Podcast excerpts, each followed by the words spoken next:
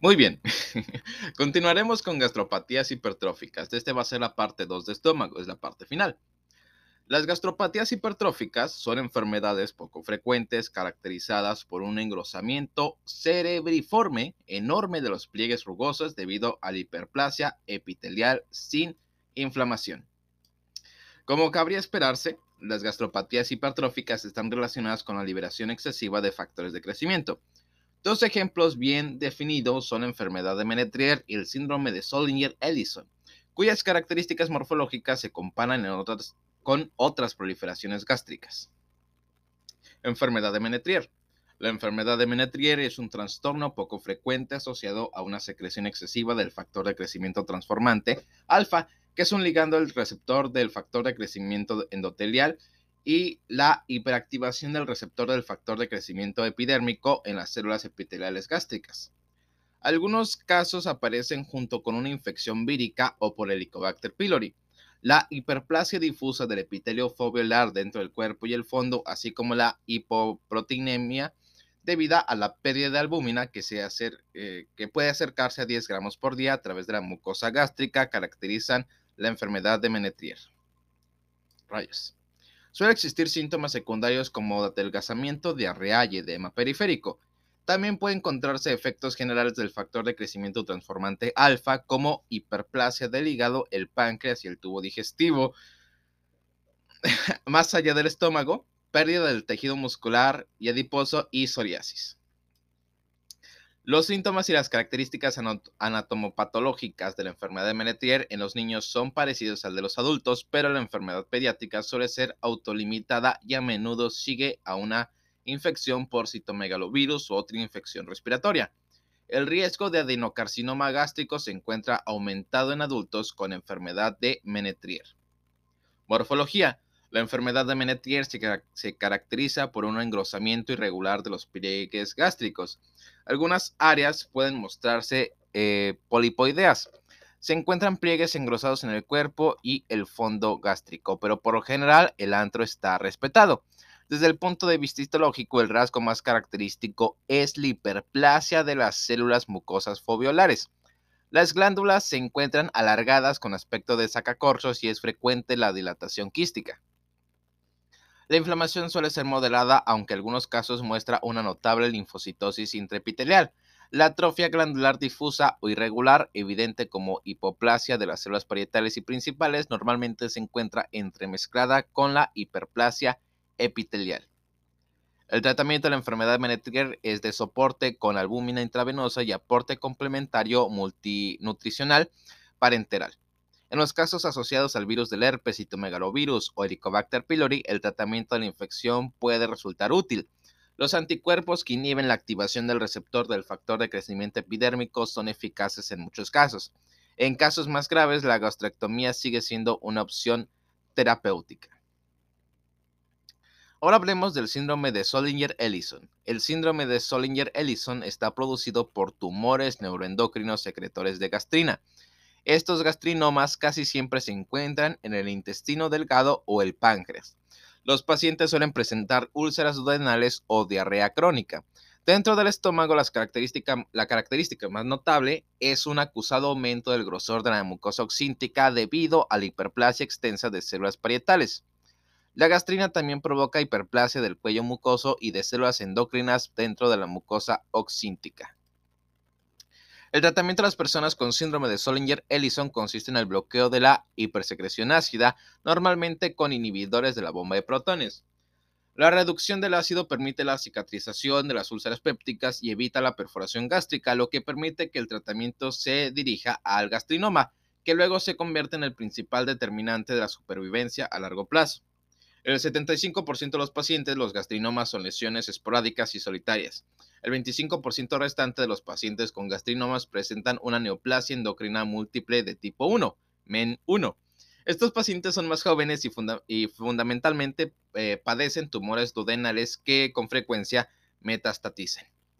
Las mutaciones del gen MEN1 en gastrinomas esporádicos también se asocia a un comportamiento tumoral invasivo.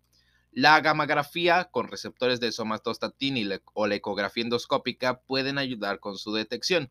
Los pacientes con enfermedad metastásica pueden beneficiarse del tratamiento con análogos de la somatostatina. Muy bien. Ahora vamos a continuar con pólipos y tumores gástricos. Los pólipos, nódulos o masas eh, que se proyectan por encima del nivel de la mucosa circundante son detectados hasta el 5% de las endoscopías de la porción alta del tubo digestivo. Los pólipos pueden formarse como consecuencia de una hiperplasia, inflamación, ectopía o neoplasia de células epiteliales o estromales. Aquí solo se comentan los tipos más frecuentes de pólipos gástricos. Los tipos de Peutz-Jeghers y juveniles se analizarán eh, los pólipos de Peutz-Jeghers y los juveniles se analizarán con los pólipos intestinales más adelante. Ok. Pólipos inflamatorios e hiperplásicos. Hasta el 75% de todos los pólipos gástricos son pólipos inflamatorios o hiperplásicos. Su incidencia se correlaciona con la prevalencia regional de la infección por Helicobacter pylori estos pólipos son más frecuentes en personas de 50 a 60 años y suelen asociarse a una gastritis crónica, que inicia la lesión que conduce a hiperplasia reactiva y al crecimiento del pólipo. El riesgo de displasia en los pólipos inflamatorios varía del 1 al 20% y aumenta claramente en los pólipos pediculados de más de un centímetro de diámetro. Ok. Morfología. La mayoría de los pólipos inflamatorios o hiperplásicos miden menos de un centímetro de diámetro. Con frecuencia los pólipos son múltiples, pero eh, sobre todo en personas con gastritis crónica. Los pólipos hiperplásicos son de forma ovoide y tienen una superficie lisa. En los pólipos inflamatorios las erosiones superficiales son frecuentes. A nivel microscópico, los pólipos, los pólipos presentan glándulas foveolares irregulares, dilatadas en forma quística y elongadas. Normalmente la lámina propia es edematosa con grados variables de inflamación aguda y crónica.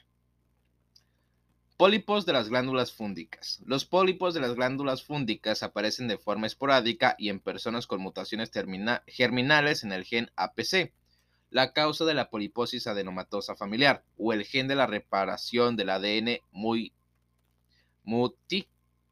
Ok.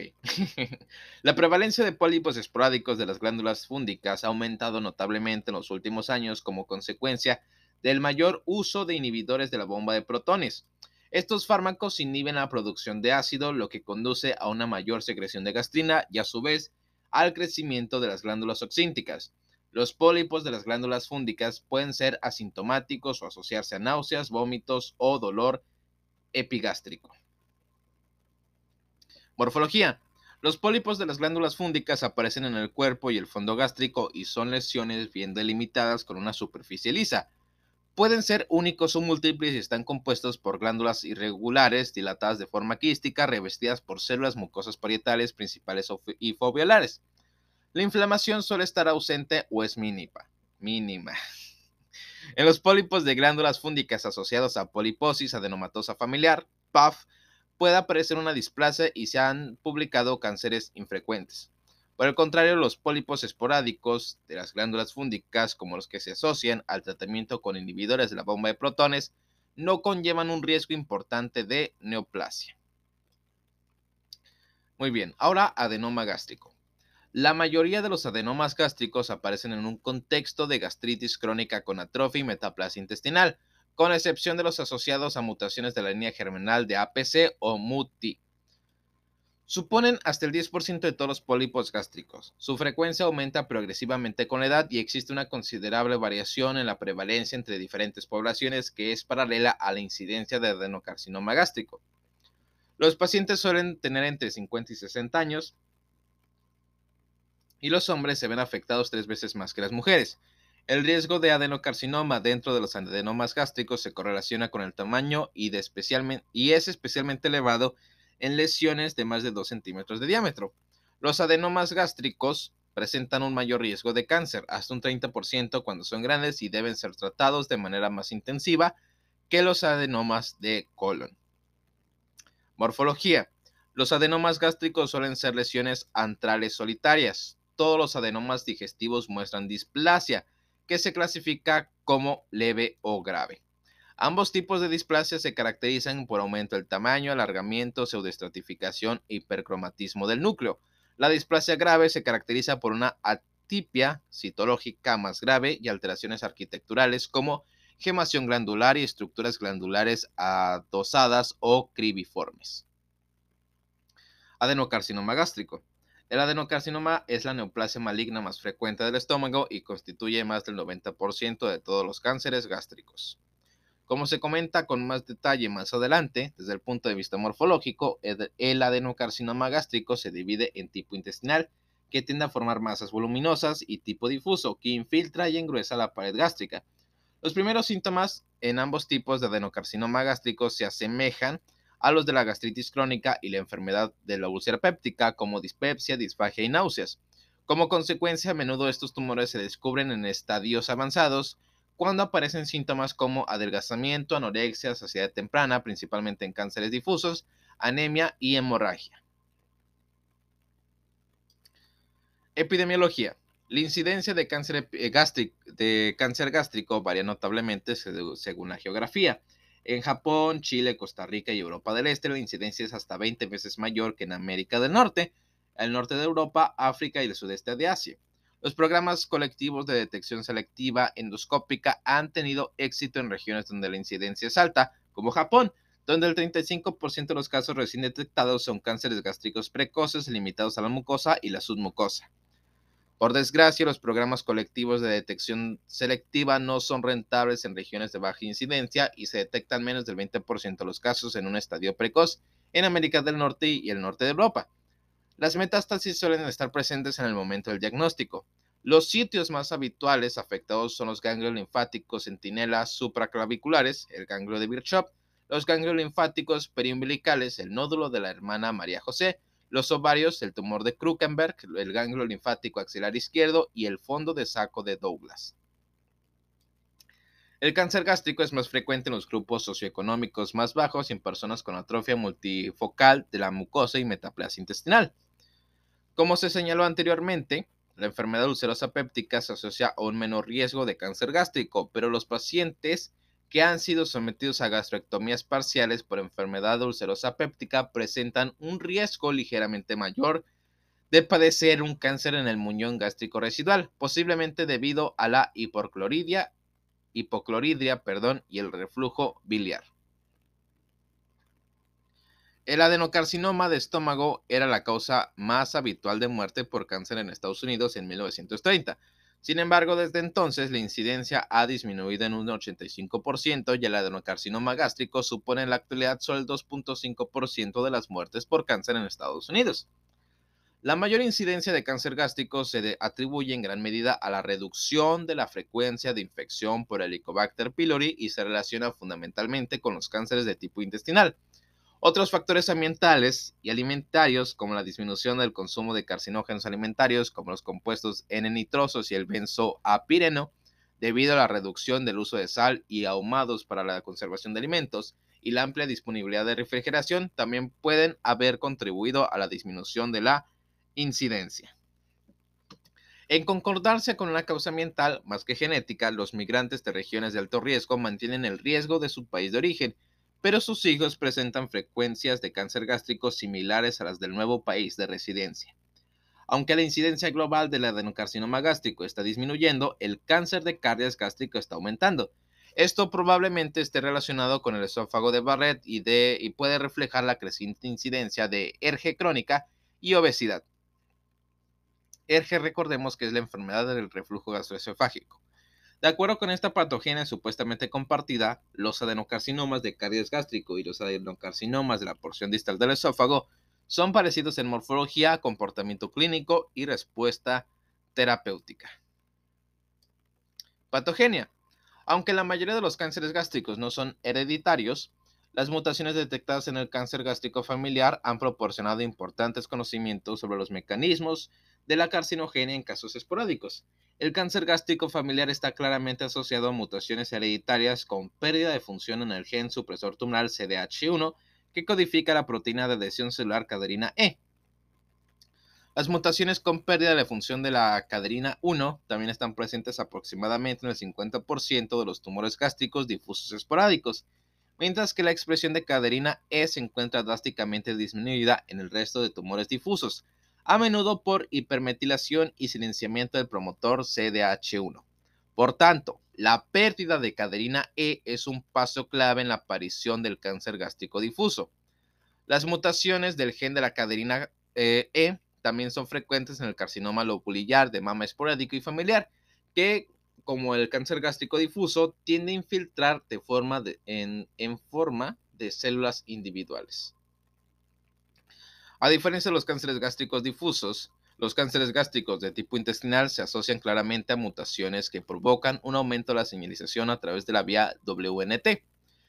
Estas incluyen mutaciones con pérdida de función en el gen supresor tumoral de la poliptosis adenomatosa familiar, PAF, y mutaciones con ganancia de función en el gen de la, de la perdón, eh, de función en el gen que codifica la beta-catenina.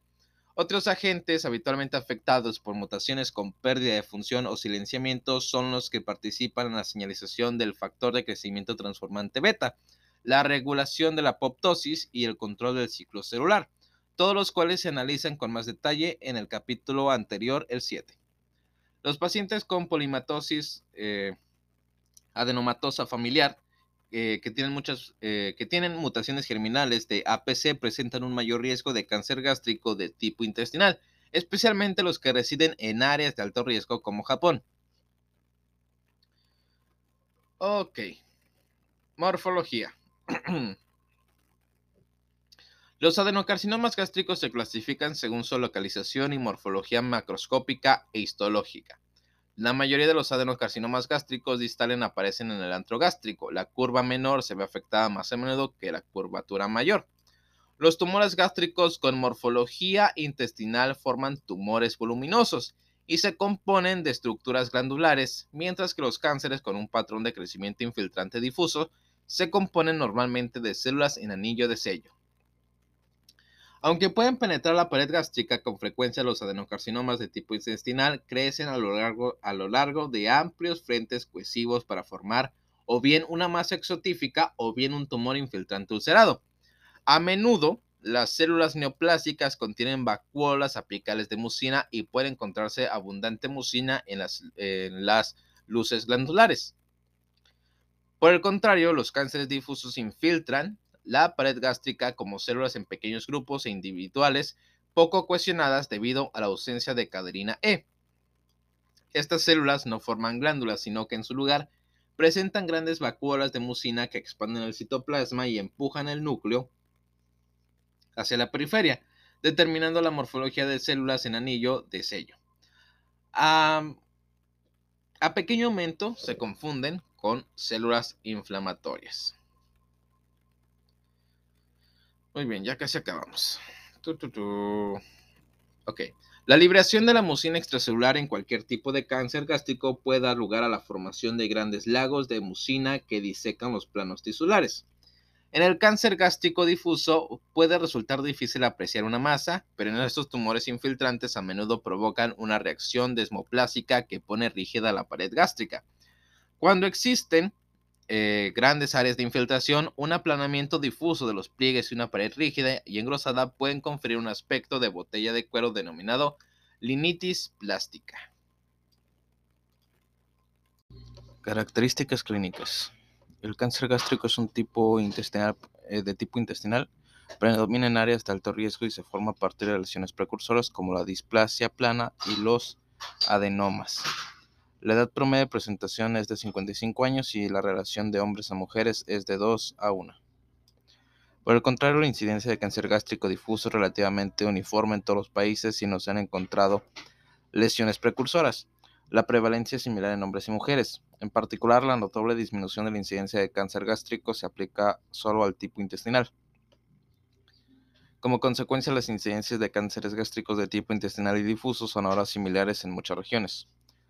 La profundidad de la invasión y la extensión de la metástasis ganglionar y la distancia siguen siendo los indicadores pronósticos más potentes del cáncer en el cáncer gástrico. Es frecuente la invasión local de duodeno, el páncreas y el peritoneo. En tales casos, los, eh, los esfuerzos suelen dirigirse a la quimioterapia o a la radioterapia y los cuidados paliativos. Cuando es posible, la cirugía sigue siendo el método de tratamiento eh, preferido. Con la resección quirúrgica, la supervivencia a 5 años del cáncer gástrico precoz puede superar el 90%, incluso si existen metástasis ganglionares. Por el contrario, la supervivencia a 5 años del cáncer gástrico avanzado sigue siendo inferior al 20%. Dado el estado avanzado en el que se descubren la mayoría de los cánceres gástricos en Estados Unidos, la supervivencia general a los 5 años es inferior al 30%. Ok, linfoma. Aunque los linfomas extraganglionares pueden aparecer en prácticamente cualquier tejido, lo hacen con mayor frecuencia en el tubo digestivo, especialmente en el estómago. En los receptores de alotransplantes de órganos y de células madre hematopoyéticas, el intestino es también el sitio más frecuente de trastornos linfoproliferativos de linfocitos B positivos para el virus de Epstein-Barr. Es muy probable que este lugar preferente se deba a la deficiencia de función de los linfocitos T producidas por los fármacos inmunosupresores orales, por ejemplo ciclosporina, y son mayores en los lugares intestinales de absorción del fármaco. Casi el 5% de todas las neoplasias malignas gástricas son linfomas primarios, los más frecuentes de los cuales son los linfomas B de la zona marginal. En el intestino a menudo estos tumores se denominan linfomas MALT o maltomas. Estos y otros linfomas del intestino se describen en el capítulo 13. Patogenia. Los linfomas B de la zona marginal extraganglionares suelen originarse en focos de inflamación crónica.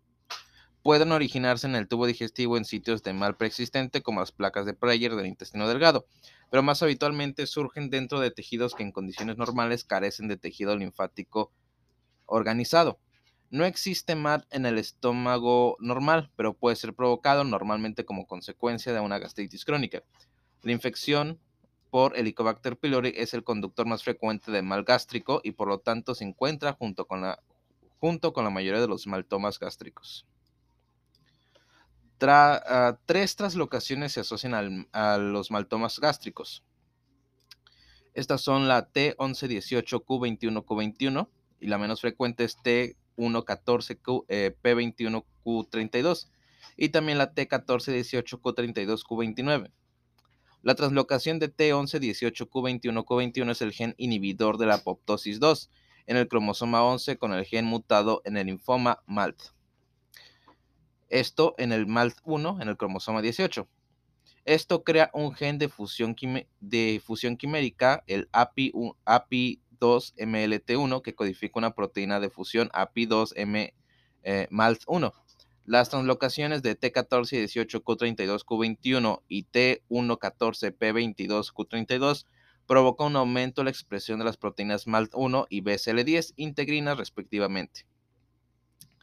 Cada una de las, tres translocaciones conduce a la activación constitutiva del factor nuclear eh, lambda B, NF lambda B, un factor de transcripción que promueve el rendimiento y la supervivencia de linfocitos B.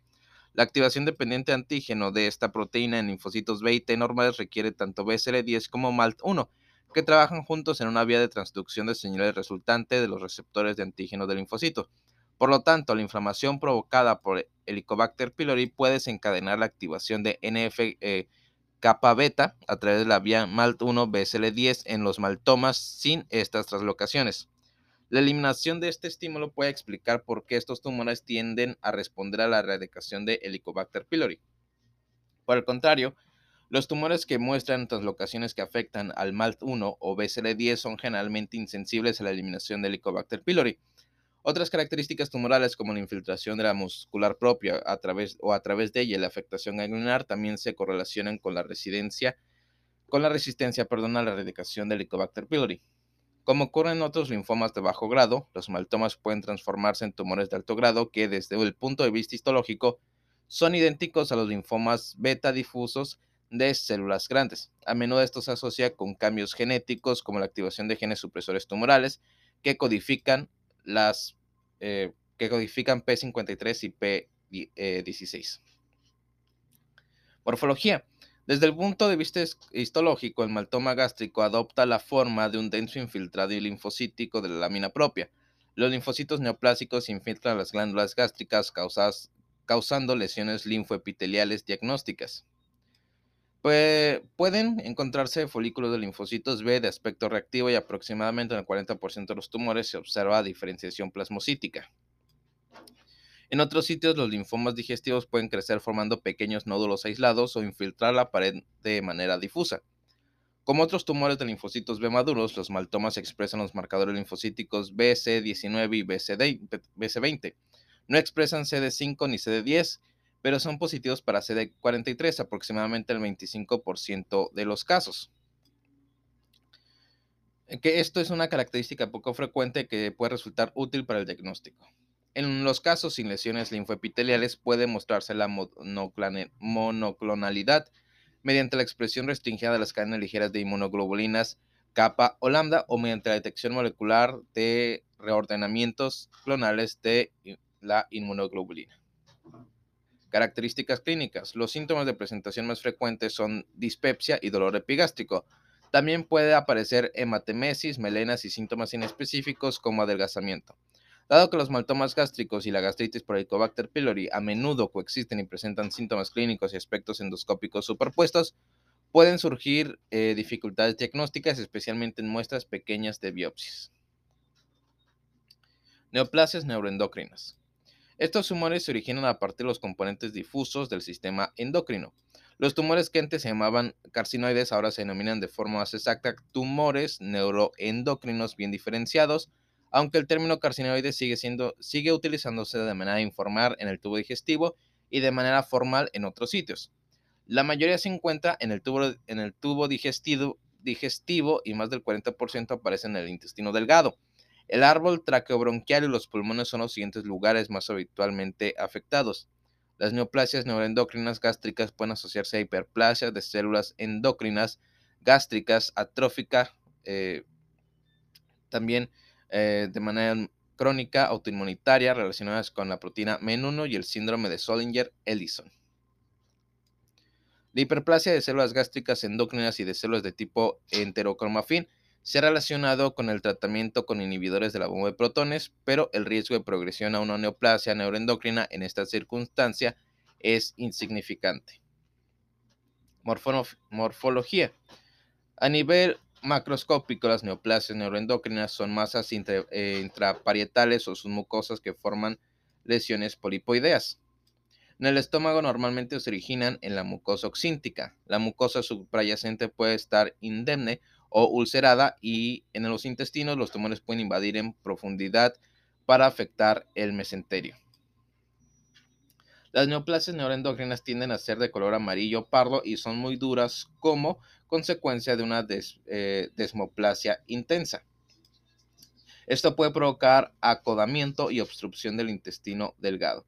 Desde el punto de vista histológico, los tumores neuroendocrinos bien diferenciados se componen de islotes, trabéculas, hileras glandulares y láminas de células uniformes con escaso citoplasma granular rosado y un núcleo de redondo ovalado con un patrón de cromatina en sal y pimienta.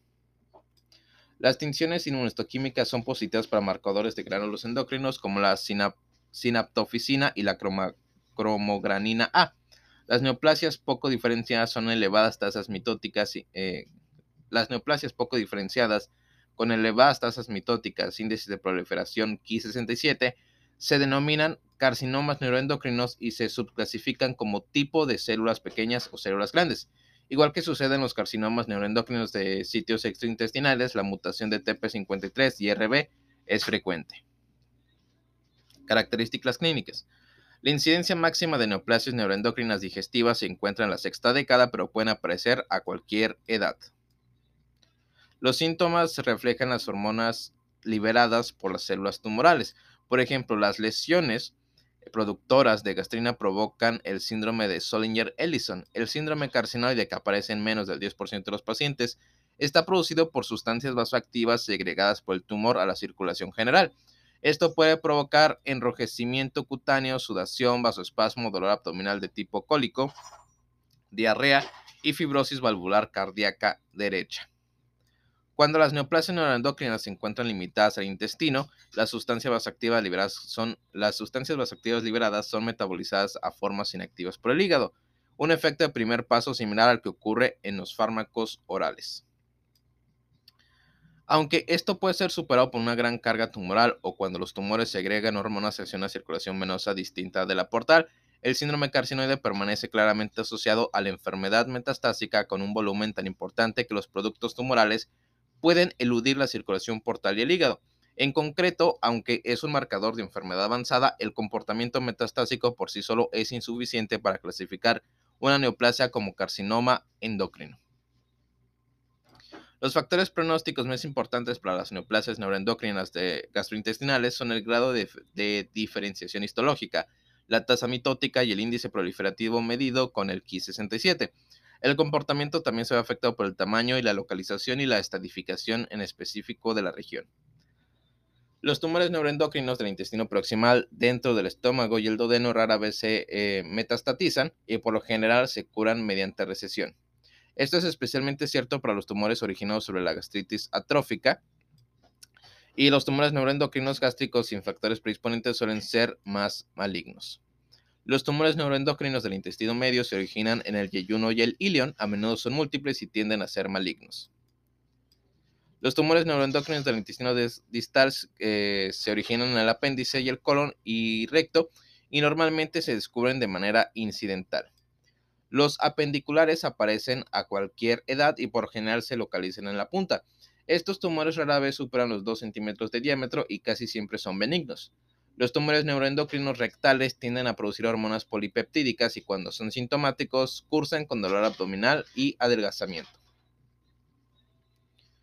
Dedo que habitualmente se descubren cuando son pequeños, la metástasis de los tumores neuroendocrinos rectales es poco frecuente. Ok. Ok, continuamos con el tumor del estroma gastrointestinal.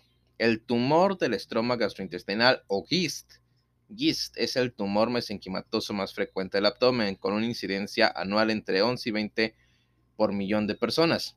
Más de la mitad de estos tumores aparecen en el estómago. El término estromal refleja la confusión histórica sobre su origen, que ahora se reconoce en las células intestinales de Cajal o células marcapasos. En el estómago se pueden desarrollar una amplia variedad de otras neoplasias mesenquimatosas. Muchos se nombran según el tipo celular que se, eh, se parecen. Por ejemplo, los tumores del músculo liso se denominan leiomiomas o leiomiomosarcomas. Los tumores de las vainas nerviosas se denominan schwannomas y los tumores que se asemejan a los cuerpos glómicos, que son estructuras vasculares que se encuentran en los lechos unguiales y otros sitios, se denominan tumores glómicos. Todos estos son poco frecuentes en el intestino y se analizan más adelante en el capítulo 26. Epidemiología.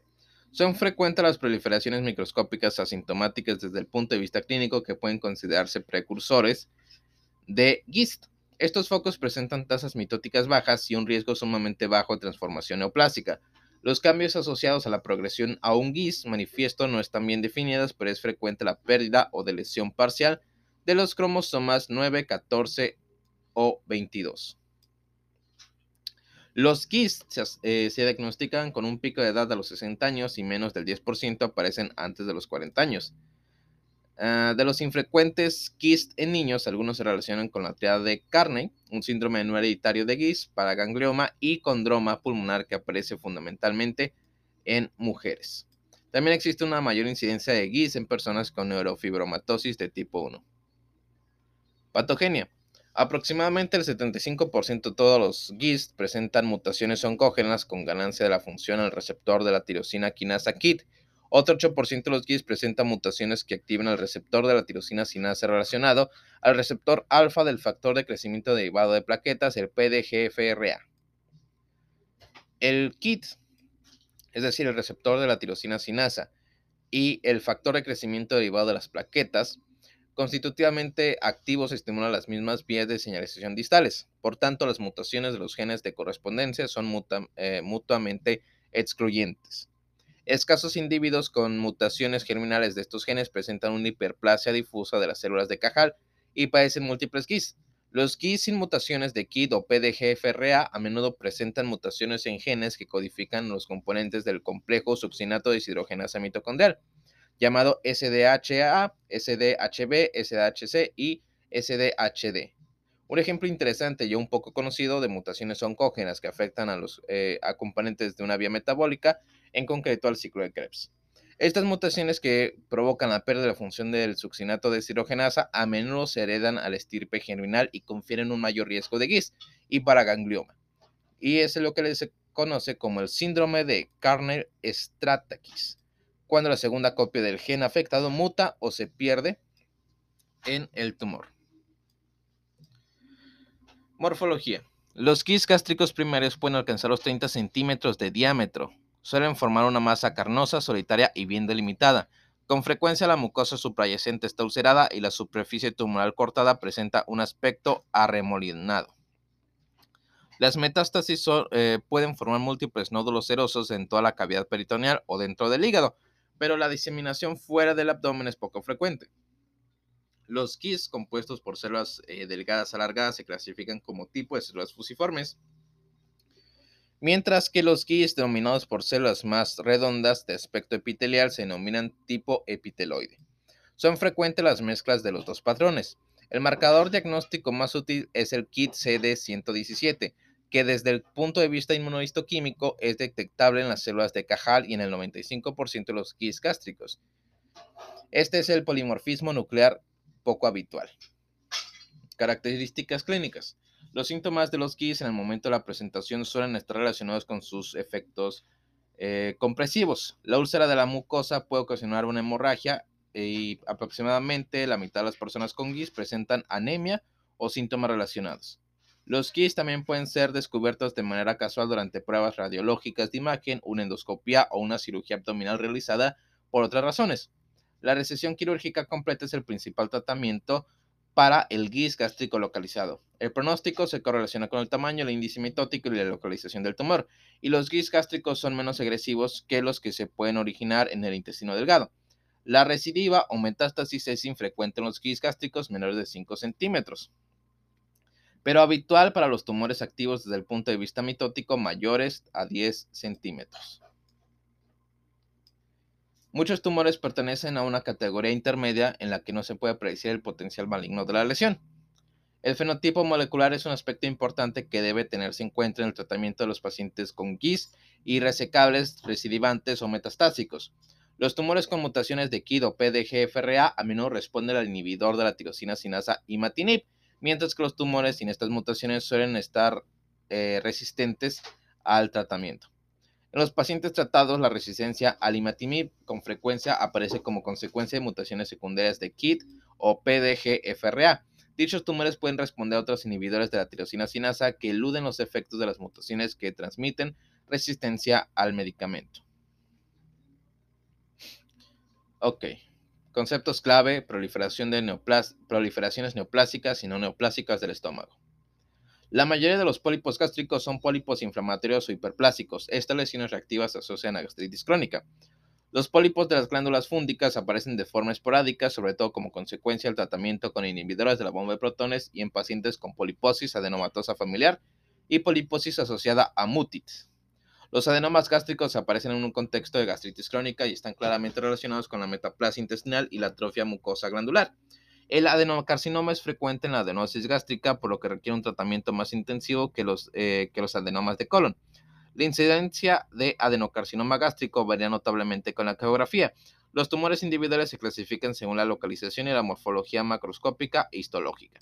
Los tumores gástricos con histología intestinal tienden a formar tumores voluminosos y pueden ulcerarse, mientras que los compuestos por células de anillo de sello suelen mostrar un patrón de crecimiento infiltrante difuso que puede engrosar la pared gástrica sin formar una masa aislada.